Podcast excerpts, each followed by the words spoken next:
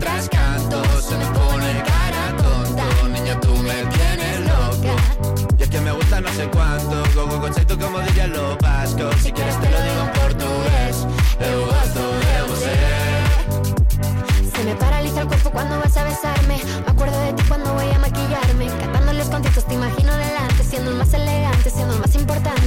Grabando con Aitana ya pensando en buscarte. Y yo en cruzar el charco para poder ir a verte. No importa el idioma, solo quiero cantarte. Mon amor, amor es mío, solo quiero comer Cuando te veo mamá, como Fórmula One Paso de cero a cien, contigo explosioné. De ti me envenené, yo ya no sé qué hacer. Me abrazaste y volé, te juro que volé.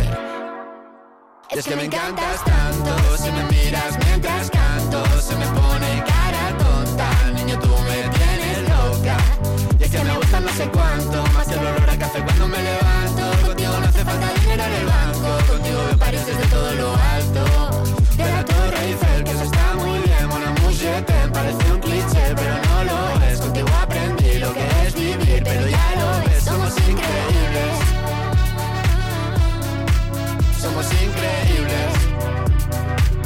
Aitana y Zoilo.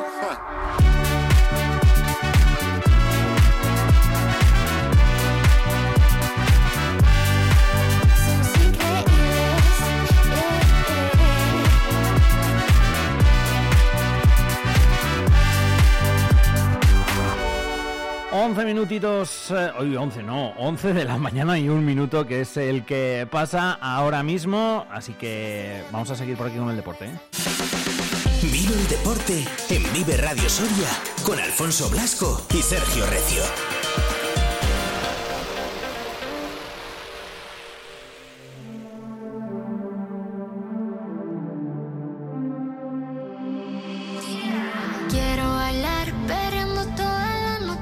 Tirado a lo fácil, Sergio, ¿qué tal? Muy buenas, ¿cómo estás? Hola, ¿qué tal? Buenos, lluviosos y ventolados días. Pues la verdad es que sí, que, jolín, eh, decíamos de agua y aquí o calvo o tres pelucas, que dice el dicho, porque... ya vamos más hacia lo primero que hacia lo segundo.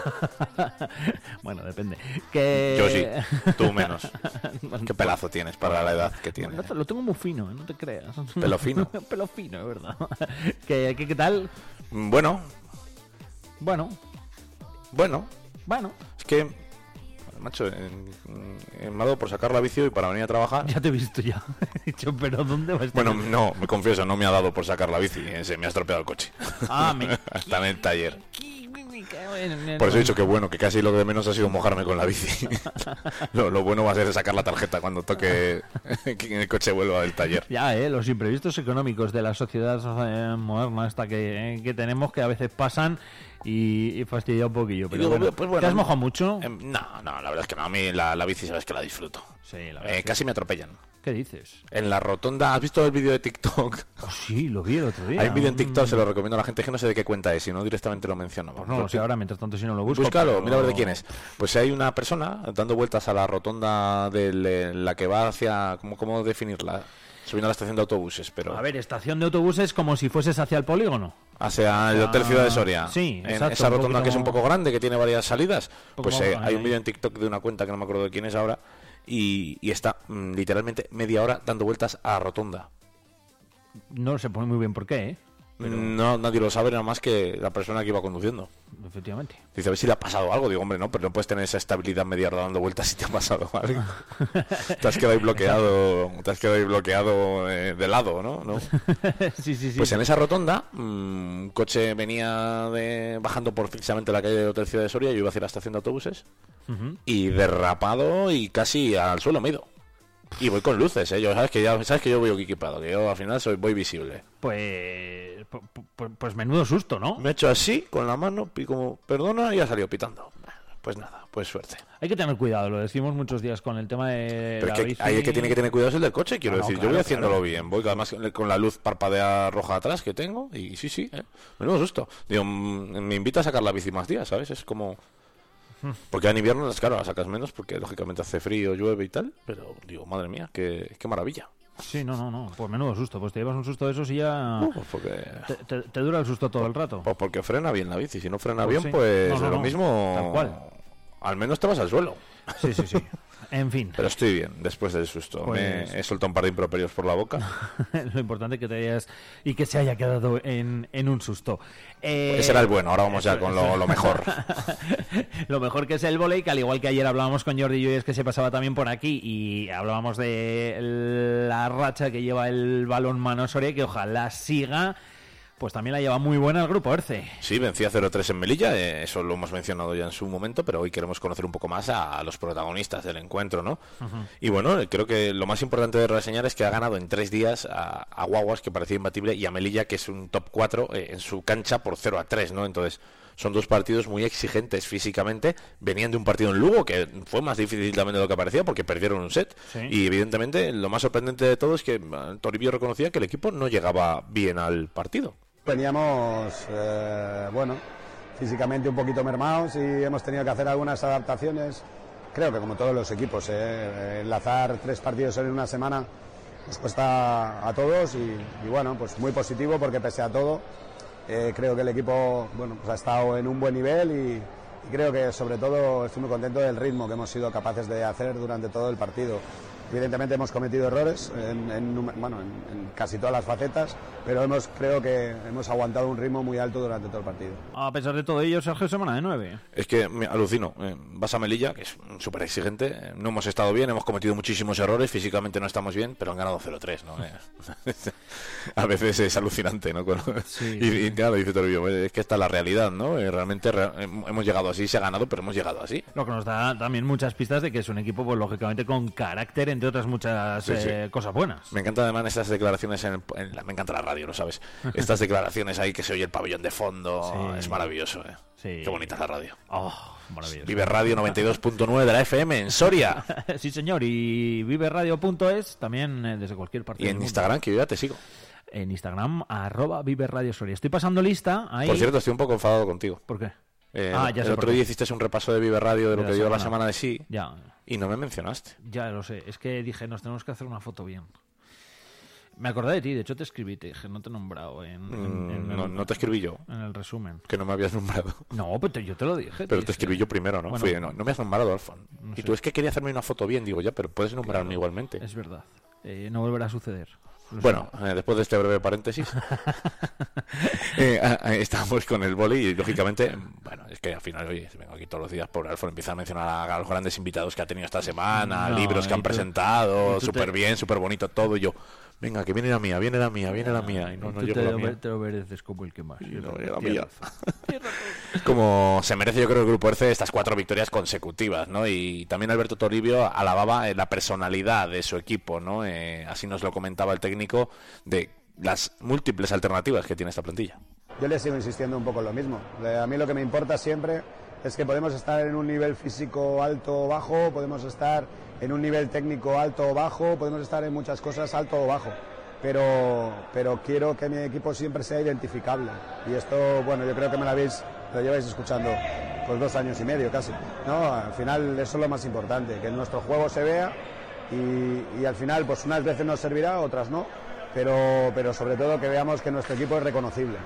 Pues reconocible es, desde luego, ¿eh? Muy reconocible, Por creo eso. que tiene un sistema de juego muy definido, eh, tiene una forma de ver el voleibol eh, que a mí me gusta mucho. Sí. porque es agresivo, eh, en ataque muy agresivo. Este año decía al principio, luego se le ha tenido que, luego ha rectificado o, o nos engañaba.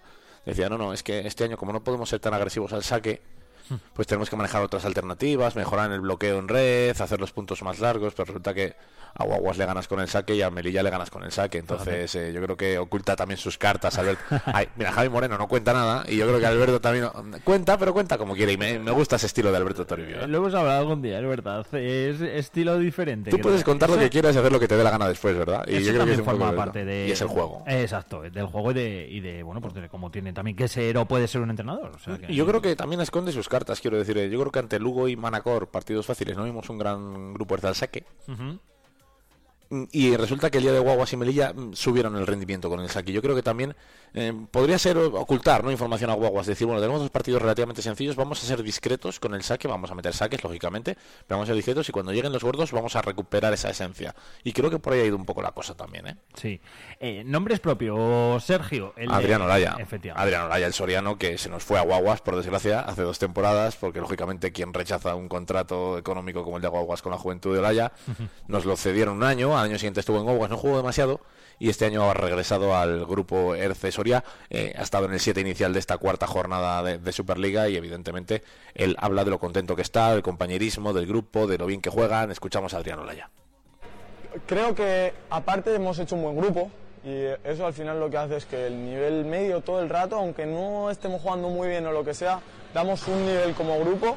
Luego lo que dices, de vez en cuando en ese, dentro de esa regularidad uno pum sale, salta.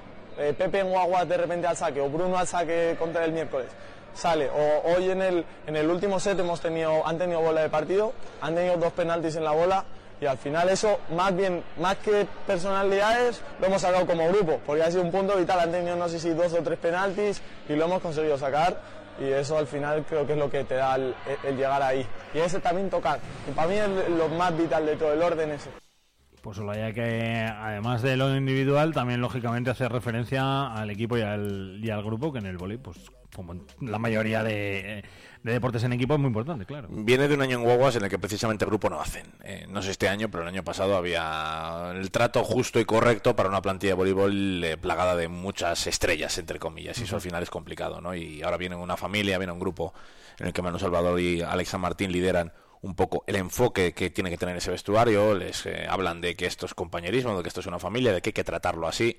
Y evidentemente ahora Adrián Olaya viene a casa, además, en Soria, porque creo que es importante reseñar que en el 7 inicial del grupo ERCE, el mejor equipo actualmente eh, de España junto con Unicaja, todo ganado, hay dos sorianos, jovencísimos, Lucas Lorente y Adrián Olaya, sorianos que empezaron a jugar al voleibol cuando eran chiquitines aquí en Los Pajaritos y ahora están eh, siendo tope. Lucas Lorente se quedó a dos descartes de estar en la selección española en el europeo. Eh, y, y es que son dos chavales de Soria que están liderando al equipo, eh, con una personalidad y con un talento enormes. Entonces creo que también tiene esa nota positiva, además de que tienes jugadores de fuera que juegan muy bien. Hay dos sorianos maravillosos. Hmm.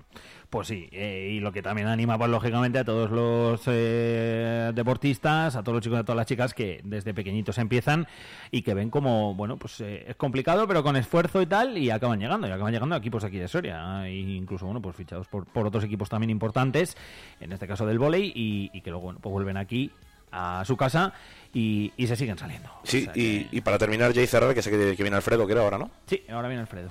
Pues eh, decirte que me da mucha rabia no estar aquí el sábado. Porque Este hay un sábado. grupo Erce Soria Teruel. Oh, por la reedición de la semifinal de Liga, de la Copa, de la final de la Copa del Rey, en el- Los Pajaritos a las siete y media de la tarde del sábado. Menudo partidazo que me voy a Pues perder. ¡Qué rabia! Pues sí, bueno, oye, lo podrás ver, ¿no? Seguro Lo veré por será- internet en huequitos, porque bueno, tengo escapadilla este fin de, vamos Ah. a aprovechar. Como sabes, descanso desde mañana. Sí. Qué bien suena, aunque puedes llamarme por teléfono, tú, si sé, quieres que sé. hablemos de lo que sea. Lo me Entonces, una escapadita unos días y, joder, macho, en ese huequito voy a ajustar la agenda Te da rabia, ¿no? para poder, en- dentro de esa agenda apretada, sacar esas dos horitas para ver el grupo Erce Teruel, que es un partidazo. Y me consta y sé que Teruel viene con unas ganas de, de resarcirse de las derrotas del año pasado Claro. enormes. Pues eso lo veremos y lo disfrutaremos este fin de semana. El viernes también haremos la previa, como no puede ser de otra forma, del balonmano, del volei, también del Numancia, que yo creo que con la inercia que llevan los tres eh, equipos, pues eh, tenemos ganas cada vez más de que lleguen los fines de semana y de seguir viendo que están arriba. Como a lo mejor el jueves y el viernes no estoy, dos de tres. Ojalá dos de tres.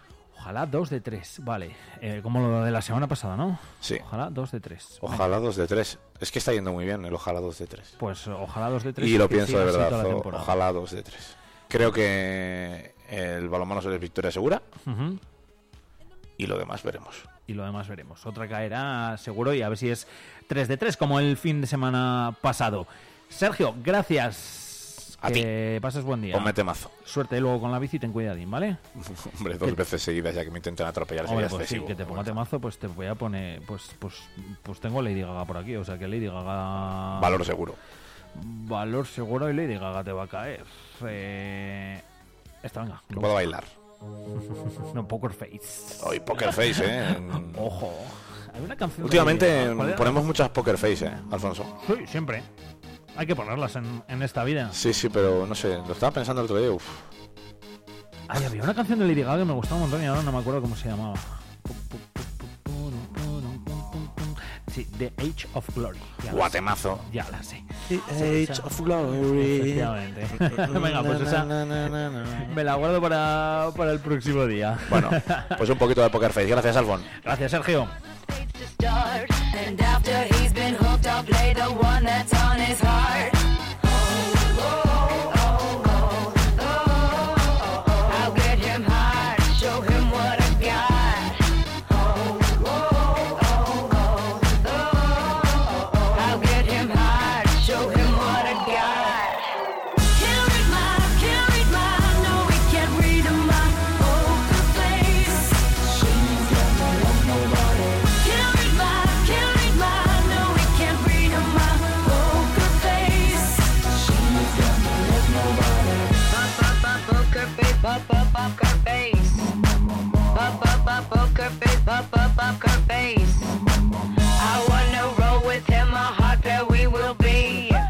11 horas 15 minutos, continuamos aquí en el 92.9 en eh, Vive Radio Soria y en esta mañana de miércoles 25 de octubre. Vamos a saludar enseguida por aquí a Alfredo Vallejo, que lo tenemos aquí esperando, pero tenemos que hablar de deporte, del volei del Grupo Berce con.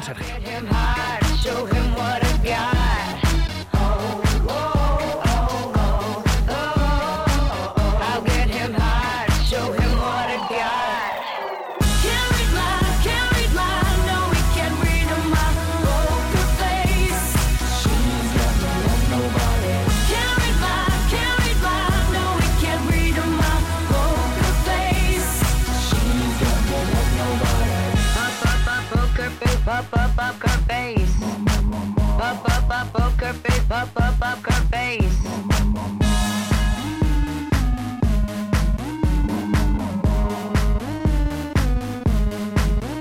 I won't tell you that I love you, kiss or hug you, cause I'm bluffing with my muffin. I'm not lying, I'm just stunning with my love glue gunning. Just like a chick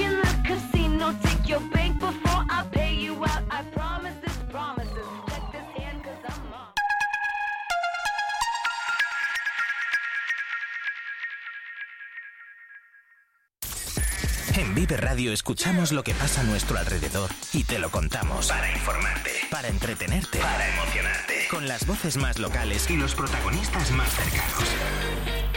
Vive tu ciudad, tu provincia. Vive su cultura, su música, su actualidad, su deporte, sus gentes. Vive lo tuyo. Vive tu radio. Vive Radio. Soria 92.9. ¿Tú qué radio escuchas? Vive Radio. Vive Radio. tenemos algo diferente. Vive Radio. Vive Radio está guay.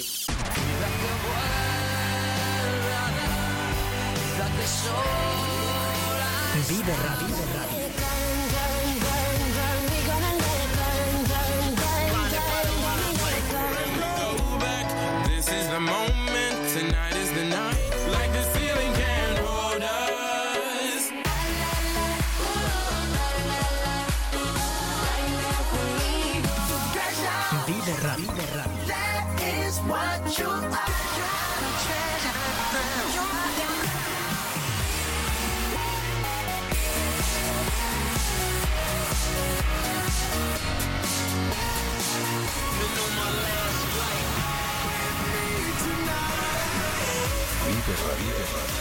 Siempre música positiva. La música que más me gusta es la que escucho en Vive Radio.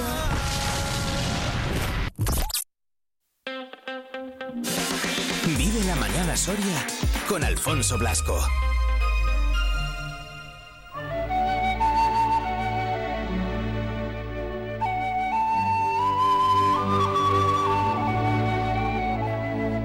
Pues 11 horas 19 minutitos ya de este miércoles y lo que nos toca es pues un ratito a mí me relaja y me hace pensar el subirme a la atalaya de Alfredo Vallejo. ¿Qué tal Alfredo? Muy buenos días. Hola, buenos días, Alfonso. ¿Cómo estás? ¿Qué tal ha ido la Pues semana? encantado de poder estar aquí un rato con vos y poder contar alguna cosa que pueda ser interesante. Me alegro yo también, ya lo sabes. Encantado de que, de que vengas y, y de charlar este ratito contigo, que me, te he dicho antes que me relaja, y es verdad. Bien, sí, es que bueno, yo, que- yo creo que relajarse es una perspectiva. Cuando se está a gusto, normalmente nos relajamos. También. Lo que pasa que, bueno, pues que está aquí uno con la tensión así un poquillo del directo, tal, no sé qué, de unas cosas y otras, de que vaya todo así más o menos en hora, encaminado y demás. Y ya cuando, cuando, cuando llegas tú, pues ya es como en plan, bueno, ya relax. Bueno, pues además hay una cosa, Alfonso. Si es que no hay que darse prisa. Ni- Iba a decir una cosa detrás de la otra, sí, pero detrás. Claro. Sí, porque si se te ha de... Porque ya sabes, esto... eh, ¿Y darse prisa y para qué? Decía Miguel Delibes en uno de sus libros más interesantes. Dice, ¿y darse prisa y para qué? Alfonso. Pues sí. Aprender a no darse prisa es un logro importante. Y fundamental muchas veces. Siempre, Sí. siempre. Porque cuando has aprendido a no darte prisa, eres más poderoso, eres más feliz, necesitas ir menos a la farmacia. Y encima, sin darte cuenta, haces un mundo mejor.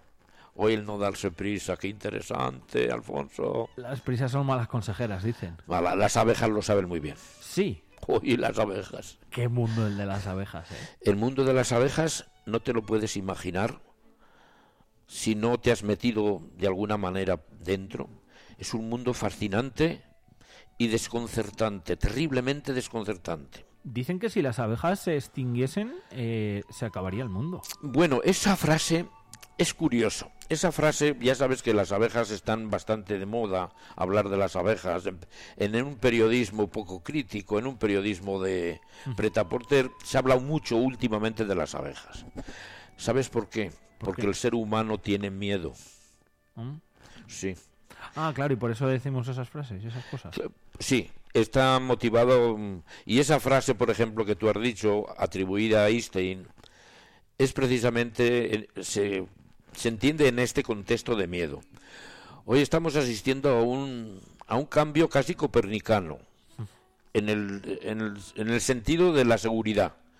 La humanidad está sintiéndose insegura, tremendamente insegura, y lógicamente, pues eso ha de notarse en la, en la información, en la sensibilidad, etcétera. Y como estamos viendo lo que estamos viendo, que todo el mundo ve lo que estamos viendo, pues entonces hemos echado mano a Einstein, que es un hombre que siempre lleva razón, y se, eh, se publicó esa noticia que es verdad, pero es mentira. Es verdad lo que dice, Sí. pero no es cierto que fuera Einstein quien dijera esa frase. Esto incluso, bueno, esto se, como es una frase muy interesante, muy significativa, se ha investigado la realidad y no es así. Ah. Se ha consultado con el Instituto Einstein de en Israel Sí. y esa frase no la dijo nunca Einstein. Pero es cierto que cuando las abejas desaparezcan, al ser humano le falta no demasiado para irse al, al paraíso. Fíjate si son importantes. Claro es que las abejas es un elemento muy sensible a los cambios de los ecosistemas. Ah. Es tremendamente sensible. Y entonces cuando el ecosistema se tambalea, las abejas empiezan a advertirte que se tambalea. Y si desaparecen es que ya no se tambalea. Es decir, es algo... Se ha tambaleado del todo ya. Se ha tambaleado del todo, efectivamente, Alfonso. Eso es la, esa frase famosa.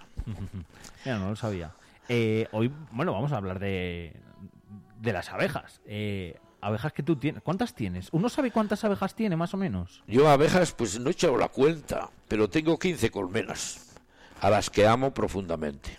Y, y, y, y- y más o menos sabes o puedes saber cuántas abejas hay en cada colmena. Pues, hombre, varía mucho de una temporada a otro, de un tipo de enjambre a otro, pero aproximadamente unas 20.000, 25.000 abejas ¿Por colmena? colmena. En, est- en situaciones extremas de mucha población puede llegar hasta 60.000, pero eso no es frecuente. O sea, dejamos una media de cuántas por colmena, de 15. 20.000, 25.000. 20.000. Eh, que, en fin, en nuestro clima, en determinados momentos, y no pocos, 10.000. Pero Tienes es muy, 300.000 fle- es muy tres- fle- 300.000 abejas. ¿Cuánto? 300.000. No, he Hombre, dicho 10.000. Di- Pero 10.000 por colmena. Por colmena Y tienes, fluctúa mucho. y tienes 15 colmenas. Entre 10.000 y a lo mejor 50, 60.000. Eh, Muy raras ya. Bueno, pues vamos a poner una media de 15.000 por colmena. Y tienes 15 colmenas, ¿no? Bueno, pero tú estás haciendo un cálculo. Esto casi irónico, ¿eh, guapo? Casi irónico. Es como decir, ¿cuánto soy yo? Tú eres uno, pero si empiezas a contar las células, eres. Ah, bueno, ya. Eres cantidad. Porque es que tenía curiosidad por saber cuántas abejas tenías. Pues oye, pues, eh, ¿qué te. 150.000. Pero 150.000 ya me parecen muchísimas.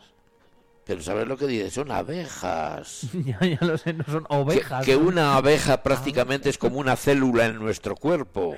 Ya, Sí, el símil es muy parecido. es verdad. Oye, tengo muchas preguntas ¿eh? de las abejas. Eh, y, y las abejas, porque sí que las vemos, ¿vale? Cuando hace buen tiempo y tal. En, en- en invierno, ¿qué hacen las abejas? Saben esperar. Y sabes tú, Pues vaya, Hesse, vaya virtud buena. el famoso Hermann Hesse, ah, que escribió uno de los libros más leídos por la juventud intelectual europea Ujú. en la- hacia la Segunda Guerra Mundial, lo que dijo Hermann Hesse, para triunfar Sí. solo hay que saber tres cosas. Hay que saber pensar, ayunar y esperar. Ah. Las abejas no piensan. Ayunar en invierno también ayunan lo más posible, pero saben esperar a que llegue la primavera. ¿Qué te parece si son listas? Pues sí, que tienen tres virtudes muy buenas. Y Sa- una de ellas especialmente buena, como la de saber esperar. Sí, saber esperar. Mira que lo más sencillo suele ser lo definitivo. Mm. Curioso. Incluso a veces lo más complicado. O hacemos que sea lo No, más ah, complicado. eso, lo hacemos, lo construimos. Lo sencillo, toda teoría, en la medida que es sencilla, se acerca a la verdad. Eso dicen los técnicos, no lo sé. Oye, Alfredo, y ahora eh, con tus colmenas, porque ahora ya están ahí, ahora ya están, ahora ya no salen, están allí, o salen poco, o salen menos. Bueno, saben esperar vale. cuando sale el sol, cómo salen a ver el sol. Ah, Y cuando de frío, como son también muy sabias, se meten en su casa y hacen lo que tienen que hacer, saber esperar. Claro. Fíjate. Y, y, y con- cuando se meten por los agujerillos esos ahí en, en, en, la- en las colmenas, ¿tú eres de los que les cierra algún agujerillo o, los tienen abiertos todo el año? Yo los tengo abiertos todo, Sí. todo el año. Porque, bueno, porque me parece lo más... Es decir, una la mejor puerta es la que no está cerrada. Es verdad. Hombre, que sí es verdad. ¿Te has fijado la alineación de los humanos hoy con el miedo? Mm. Se ponen cinco o seis cerraduras, se hace una, se, se contrata un, un sistema de seguridad o, o dos. Y luego los ladrones van y se llevan lo que les da la gana. Pues las abejas, una puerta abierta. Y ellas saben. Además, si tienes, si dejas la puerta abierta, pasa el ladrón del agua y dice aquí no, no pinta bien. no, porque está muy abierto. Claro. Efectivamente. Oye, otra cosa que tienen las abejas, además de todo lo que hacen, lógicamente, y de todo lo que dan al, al ecosistema ¿no? y al mundo en general, es que son productoras y muy trabajadoras. Vamos a ver, las abejas son terriblemente lo que son. Puede parecer una frase o irónica o tautológica, no lo sé, o las dos cosas. Pero es una descripción absoluta. Las abejas viven en un mundo absolutamente atroz y absolutamente eficaz. Es eficaz y atroz. Este es un aspecto tremendamente interesante, pero son absolutamente inocentes. Fíjate, atroz e inocentes. Sí, porque las abejas no piensan. Mala mezcla. Simplemente hacen sin necesitar pensar, porque saben bien, bien, bien lo que tienen que hacer, Sí. pero lo saben tan bien que no necesi- vamos, que no, no dudan. que tienen que matar a su padre, ¡Puah! lo matan y de qué manera. Lo hacen.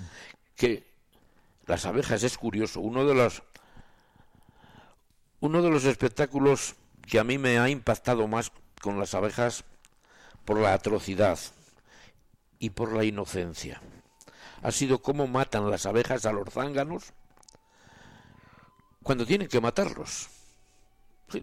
Cuando no se necesitan para nada. Macho inútil, macho muerto. Alfonso. Uy, madre. Macho inútil, macho muerto. No, yo- Y las abejas, cuando se acerca ya el invierno, cuando empieza el otoño a ser ya como ahora, empieza a llover dulcemente, empiezan a salir muchas setas, empieza a hacer ya fresquito. Resulta que las abejas saben, sin pensar, y lo saben muy bien, porque lo saben sin pensar. Lo que se sabe pensando, se sabe medio sí, medio, medio seguro. No se sabe, se piensa. Claro. Bueno, las abejas, cuando llega este tiempo, ahora precisamente, en la colmena, pues suele haber bastantes zánganos. Y claro, los zánganos no son inútiles como se ha dicho tradicionalmente. Los zánganos sirven para lo que sirven. Para fecundar la reina en caso necesario y también para dar calor a las colmenas. Ah, Sí, cuando hay cría, hay mucha cría, entonces el zángano es un cuerpo, tiene un cuerpo más voluminoso y produce más calor. Y por eso las colmenas, por ejemplo, en primavera, cuando vienen las heladas de mañana, sí. pues la colmena que tiene zánganos aguanta muy bien el frío, esa descompensación de temperatura. Pero ahora ya, cuando llega ahora el tiempo este, no necesitan a los zánganos para nada, porque no hay reinas vírgenes, no hay reinas para fecundar, y porque no hay apenas ya cría y no necesita tanto calor. Mm. Y los zánganos se han convertido, los pobrecitos, se han convertido en algo inútil. Y en el mundo de las abejas no se permite absolutamente nada inútil. Es atroz. ¿Y sabe lo que pasa? Que los pobres zánganos, que están acostumbrados a vivir felices, sale un poquito el sol, salen de la casa, de su casa, se dan una vuelta, y luego ellos tranquilamente vuelven a su casa llenos de felicidad también. Ay, amigo. Y- Cuando van a entrar en casa, se encuentran con un grupo de hermanas, abejas, hermanas, que son hermanas de esos zánganos, que tienen la porra bien dispuesta para el pobre zángano. Intenta entrar a casa, ¡paf! Y no lo dejan entrar. y no le dejan entrar. Y así una vez y otra vez. Y los pobrecillos se cansan de intentar entrar y no poder. Y ya cuando no pueden más los pobrecitos, se dejan caer en el suelo, en la tierra. Y allí el frío del otoño los mata. En la, en, afuera justo de la misma colmena. afuera. Porque también son tan brutalmente eficaces que las abejas no se mueren dentro de casa para no dar trabajo de enterradoras a nadie. Pues tremendo. Oye, es, ver- es curioso. El mundo de las abejas, cuando lo conoces, empiezas a atar cabos y, en fin, y te traslada a una reflexión interesante, más que interesante, confirmatoria. Mm. Confirmatoria, yo, vamos, yo he nacido entre las abejas, nací entre las abejas prácticamente, toda mi vida, larga vida ya, he vivido observándolas, amándolas, y me ha llamado la atención. Las abejas nos confirman una verdad profunda, Alfonso, que es decisiva en nuestra vida, que formamos parte de un continuum. Mm. Hoy el pensamiento actual, el pensamiento diríamos de, de interpretación del mundo es holístico, es decir, es que un grano de arena, en un grano de arena está ya el universo entero. Hmm. Es decir, formamos parte de un continuum, porque todo es información. Y alguien dijo, uno de los grandes sabios de la teoría cuántica dijo, ¿saben ustedes? No existe la materia, solo existe el espíritu. No era ningún tonto, era un hombre No. profundamente... Dice, lo que parece materia, todo for- es el continuum. Somos un océano, estamos, somos un océano, aunque parezcamos las gotas de ese océano, porque cada gota ya es el océano. Fíjate qué cosas, a dónde hemos llegado a través del mundo de las abejas. Buah, Sí. Si esto es la, es la leche, Alfonso. Me he quedado con una cosa de los zánganos y es el, el, el uso que quizás le damos a la palabra zángano. A la palabra zángano, pues claro, bueno, es un malentendido. Los zánganos durante mucho tiempo se ha pensado que no hacían nada. Claro. Nada más que fecundar a la reina, de vez en que eso es de tarde en tarde. Y además, pobres zánganos, ¿qué destino tienen los zánganos siempre? El zángano tiene un cuerpo menos aerodinámico que las reinas. Ah, Sí, la reina es, es estilizada, es, en fin, como un coche de un coche muy muy bien adaptado a la aerodinámica y la reina esto vuela más deprisa que los zánganos. Cuando hay nace una reina una reina y es y no se ha fecundado todavía, espera un buen día de sol para que haya cierta seguridad que no tenga problemas. Sale de la colmena tan chula y tan guapa, ella, reina virgen, sale de la colmena y emprende el vuelo. Entonces los zánganos del colmenar, todos los zánganos del colmenar que andan por allí pasando un rato, cuando captan, la captan, salen detrás de ella volando, pero además en manada. ay, qué bueno. Ella se chulea porque es más rápida que ellos, remonta el vuelo y solo el zángano más vigoroso la alcanza. Selección de la especie. Pues sí. Los demás se van cansando los pobrecillos hasta que el más vigoroso arriba la fecunda. Fíjate, todos se han, en fin, todos han ido por mal camino. Se han muerto, han terminado muriéndose prácticamente. Y el que la fecunda espera lo que le pasa al amigo, lo que es el instinto brutal y terrorífico de la eficacia. Atroz, Alfonso los órganos sexuales del zángano pasan a la reina. La reina se queda con ellos y el zángano ya no es nadie, se muere. Y así la reina virgen, que ha salido de su casa virgen, se convierta, se convierte en una hermafrodita, que es macho y hembra a la vez.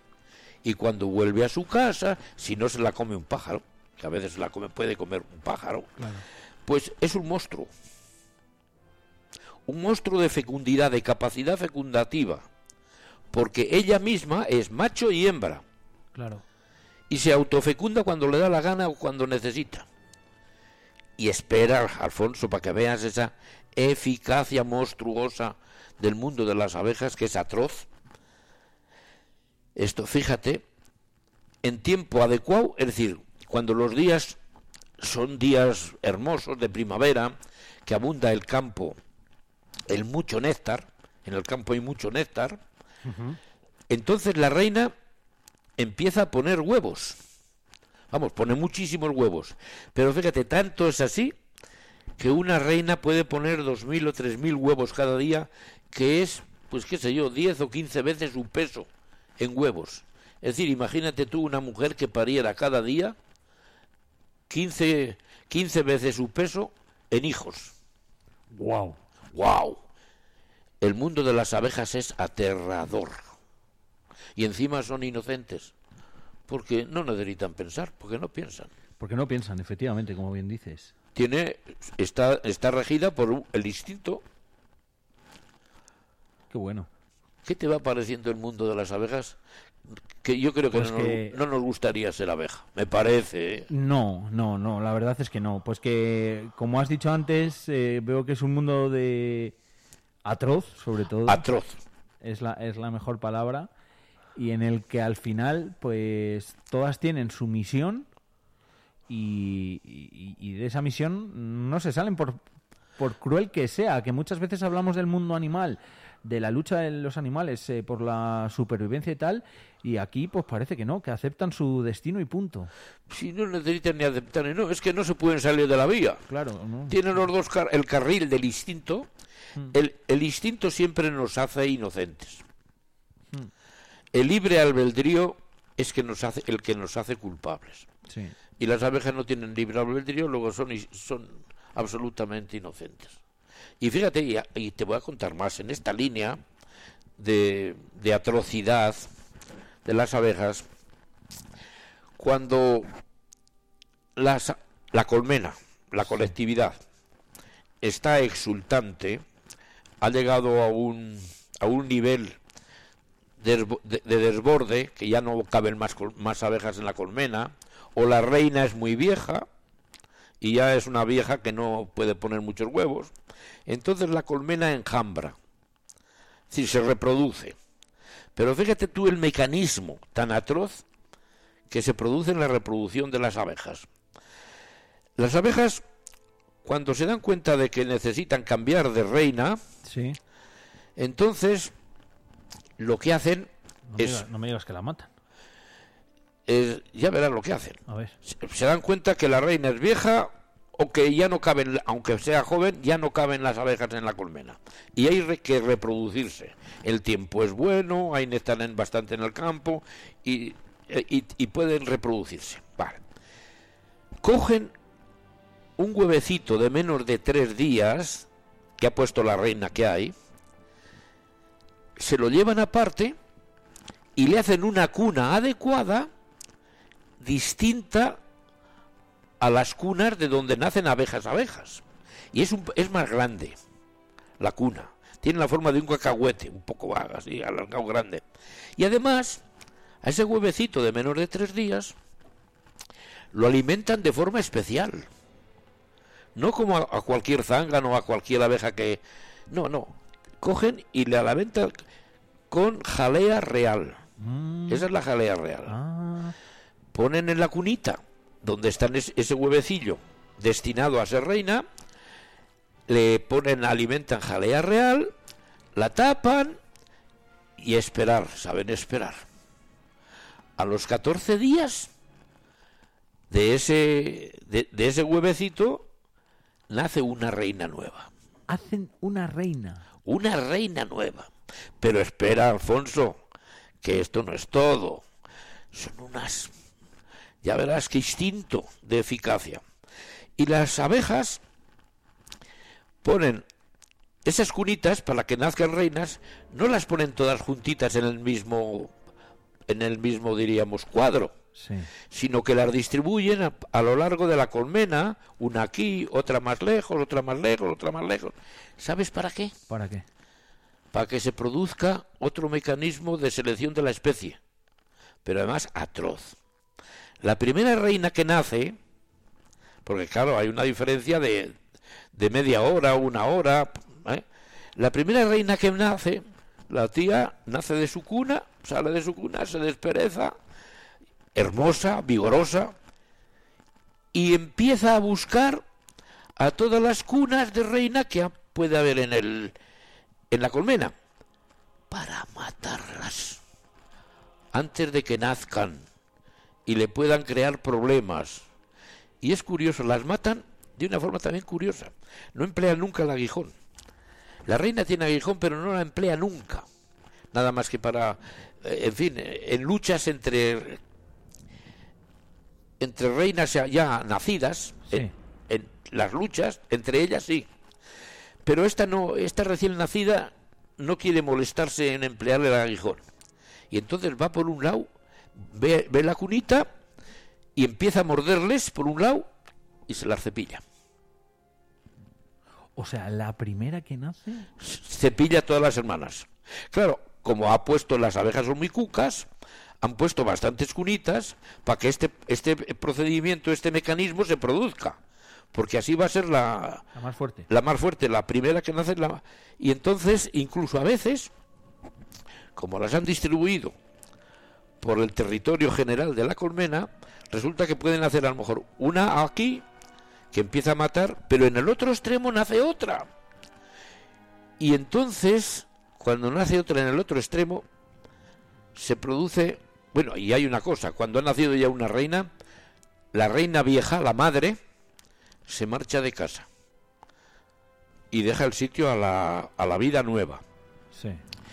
Y con la reina vieja suelen marcharse muchas abejas a formar otra colmena en otro sitio. Anda. Eso es un enjambre, Anda.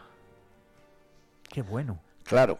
Y de una colmena puede, puede salir un enjambre con la reina vieja. Pero como los que vemos, por ejemplo, así en mitad de la ciudad, a veces que tienen que ir los bomberos. Sí, ah. es- es- es- eso es el resultado de que una reina se ha marchado Oh, para dejar el sitio. Madre mía, me tienes alucinado, Alfredo. Es que el mundo de las abejas es fascinante. Bueno, y entonces también puede ocurrir que como ha nacido la, la otra reina en el otro sitio, normalmente, en lugar de luchar a muerte entre ellas dos, como todavía la colmena tiene muchas abejas, las abejas de la colmena dan de sí para poder formar otra enjambre. Y eso es lo que se llama entre el- el- en, el- en la jerga de los apicultores una enjambre secundaria. La, la enjambre primera que nace con la reina vieja es primaria, suelen ser las mejores, Ah. porque son más numerosas. Pero también de una misma colmena puede nacer o puede salir una segunda enjambre que es la secundaria, que va con la reina con la reina joven. Y esos se van también de la colmena, claro. ¿Cómo? Esos se van de la colmena. Sí, claro, es que en, en una colmena no puede haber nada más que una reina. Claro. En un territorio, Alfonso, eh, convéncete, esto, hembras fecundas solamente puede haber una. Ahora y siempre y por los siglos de los siglos. Me tienes alucinado con el mundo de las abejas. El mundo de las abejas es... Bueno, ya te contaré, porque esto es... En fin, eh, yo según he ido descubriendo y conociendo el mundo de las abejas, me ha dado la tremenda confianza de saber que vivo en un continuum que tiene sentido. Pero es un sentido que nos sobrepasa. Sí. La verdad es que sí. Se sacan muchas reflexiones en cuanto a la vida de las abejas, ¿eh? que nos podemos aplicar a la nuestra de hoy en día. No lo dudes. Es, eh, yo estoy, de verdad, ha sido uno de los de los ejes axiales de mi vida, las abejas. No he leído ningún libro de apicultura entero, he, he consultado cosas concretas, pero ellas me han enseñado. Oye, Alfred, ¿y tú a las abejas, em, ¿hay alguna forma o algo que tú puedas hacer que tú las puedes cuidar teniendo colmenas? Pero ¿cómo no voy a poder cuidarlas? Las cuido. Ojo, es que me parecen tan, escuchándote, como tan autosuficientes, tan que ellas tienen su propio eh, mundo que no necesitan. Bueno, vamos a ver. Eh, Las abejas, como todos los seres vivos, están sometidos a la naturaleza misma. Mm, Y la naturaleza misma es caprichosa. sí. Y la materia y la naturaleza hace el, el verano, pero también hace el invierno. Y la naturaleza, además de la abundancia, también da la escasez. Cierto. Y la naturaleza, además de dar la vida, da la muerte. Y entonces, en este sentido, en este nivel, Mm. pues las abejas también son animales sometidas a la necesidad. Entonces, pues claro, eh, hoy los apicultores saben que las abejas son muy delicadas. Son muy delicadas las abejas. A pesar de que tienen la fortaleza de ser invencibles. Te voy a contar. Las abejas se calcula que tienen 70.000, o no, sí, 70 millones de años más que los seres humanos en la evolución. Las abejas eh, han sobrevivido a catástrofes como por ejemplo de, de los dinosaurios. Quiere decir que las abejas son de una fortaleza aterradora, tremenda. Sí. como colectividad, como, como enjambre. Pero como individuo abeja es tan delicada que simplemente se puede morir en 10 minutos por falta de calor, se puede morir cualquier mañana de primavera un poco fresca. Fíjate. Y fíjate lo que, lo que los mecanismos que tienen las abejas, que como individuos son muy delicadas, pero como colectividad Son muy fuertes. son fortísimas. Hay abejas pegando al- a los polos, al polo norte. Tela. Mm, Porque hace frío. Y tienen, por ejemplo, ahora que andamos también, que vamos entrando al invierno y en la publicidad, las bombas de calor para casa y no sé cuántas cosas, que, ah, que está ahora muy de, de- de temporada. Sí. Las abejas han, eh, han inventado, vamos a llamarle inventado, han, han descubierto, o, o sencillamente son capaces de construir una forma de bomba de calor, pues muchos millones de años antes que el ser humano. Pero además es parecida, parecidita a las bombas de calor, ¿eh? A estas modernas que han nacido ahora, Sí. que van a sustituir a las a esta, ¿cómo se llama? A, a- a los quemadores de gas. Sí. Pues la han descubierto. Y, hay- y- y la forma de, de triunfar sobre el frío, pero como colectividad, es impresionante. Es eficacísima. Yo no sé si, si los investigadores humanos ahora habrán echado mano De las para inventar las bombas de calor de- de- del mecanismo de las abejas, pero es posible. Porque es, fíjate tú cómo, cómo son capaces las abejas de triunfar sobre 20, 30 y 40 grados bajo cero. Ojo, ¿eh? Que son palabras mayores. Pues mira, ya verás lo que hacen las abejas. Empiezan. La reina, que es imprescindible, Sí. porque si se, muere, si se muere la gallina ya no hay más huevos. Entonces la reina la colocan en el centro. Alrededor de la reina se coloca un grupito de abejas nodrizas que la cuidan y la miman y la alimentan. Alrededor de las nodrizas se, se- esto hay otro, otras capas de abejas intermedias. Alrededor otras capas de abejas intermedias. Y en, al final, en el- la piña de abejas, que se llama piña, están las abejas viejas, las que menos valen ya, pero que van a salvar a todas las demás. Claro. Entonces, esa piña, además en el centro, tiene el miel suficiente para poder ir quemando lentamente. Y entonces, claro, imagínate tú, es, es una, bomba de calor perfecta. El calor se produce con la, el consumo de miel, pero ese calor no se dispersa y se pierde, sino que ese calor calienta la estructura. Se pasan como casi de unas a otras. Claro, es que han formado una estructura. Y entonces, las abejas de fuera, las últimas, las abejas viejas, esas ya se mueren tranquilamente, porque no necesitan nada de ningún esfuerzo. Se quedan allí ya muertas y sirven como, como tapadera, como diríamos, eh, en fin, como pared. Qué bueno. Y así son capaces de... Fíjate tú hasta qué punto las abejas son algo exageradas. Y, y bueno, y te voy a contar más, porque yo creo que de las abejas vamos a tener que hablar dos días. Hoy y otro por no ser, por no aburrir a los radioyentes. Sí, además se nos acaba el programilla dentro de poco. Quedan cinco minutitos. Pues te voy a contar algo lo más alucinante del mundo de las abejas. Mira, las abejas, esto 70 millones de años antes que el ser humano, sí. resolvieron un problema matemático, eh, diríamos que los, que los hombres no fueron capaces de resolver hasta finales del siglo XIX, no, XVIII y principios del XIX en la Universidad de, de París. Tal cual, ¿eh? No es... Entonces, fíjate, en la Sorbona el departamento de matemáticos se planteó el siguiente problema, de máximos y mínimos. ¿Qué forma tiene que tener un recipiente para que con la menor materia eh, posible esto pueda contener la capacidad mayor posible? Un problema de máximos y mínimos. El departamento de matemáticos, muy, muy esto, trabajando durante algún tiempo en el problema y obtuvieron un resultado. Y se quedaron admirados. Dice, ahí va. Pero si esto es lo que las abejas han hecho con, en la- en la- con las celdillas, les salió que el recipiente tenía que ser muy, muy parecido al de las celdillas de las abejas. Y dijeron, "Jo, pero se han equivocado un poco.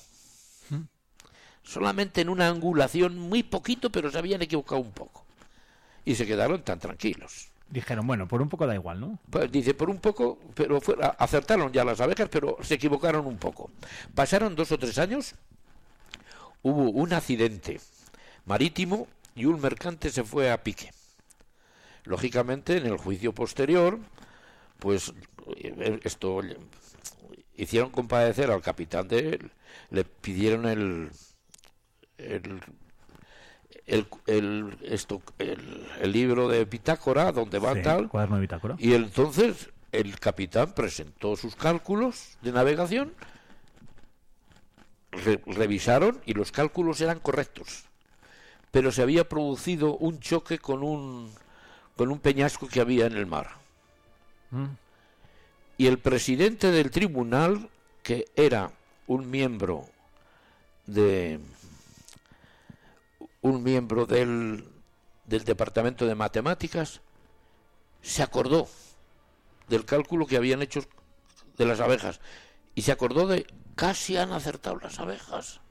Y dice, hostia, y se acertaron del todo y los que nos hemos equivocado somos Ahora nosotros. Claro.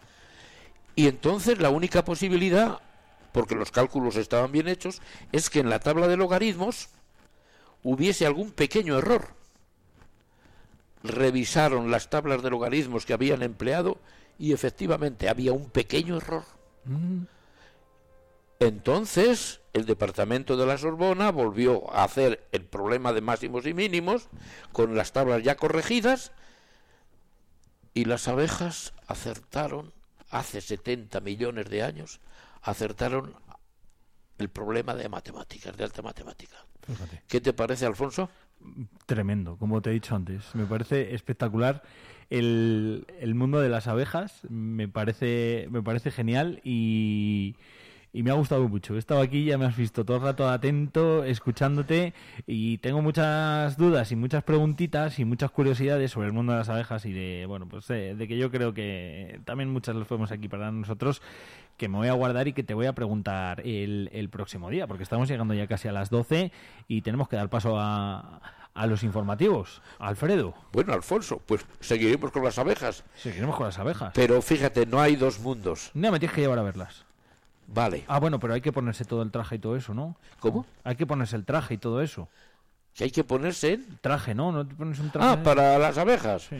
Pues no, normalmente sí, algunas veces no. Ah. Las abejas ya te dicen cuándo te van a dar leña. Bueno, yo lo que tú me digas. Bueno, ya te lo contaré. Vale, ya me lo contarás. Alfredo Vallejo, gracias, Vale. ¿eh? Una Nada, semana a más. ti, Alfonso. Que tengas buena semana. And I think to myself, what a wonderful. Bueno, pues le damos las gracias a Alfredo Vallejo una semana más. Eh, nos hemos subido a su atalaya y así hemos llegado a las 12 de la mañana. Así que tiempo para despedirnos. Os recordamos que a partir de las 2 y de las 3 de la tarde volveremos con toda la información de Soria y provincia, que ahora os quedáis también aquí con todos los servicios informativos. Y mañana a las 8 de la mañana estaremos otra jornada más con todos vosotros y con todas vosotras. Hasta entonces, feliz miércoles 25 de octubre. Gracias por elegir la radio para estar informado. Gracias por elegir Vive Radio Soria. The colors of the rainbow, so pretty in the sky, are also on the faces of people going by. I see friends shaking hands, saying, How do you do? They're really saying,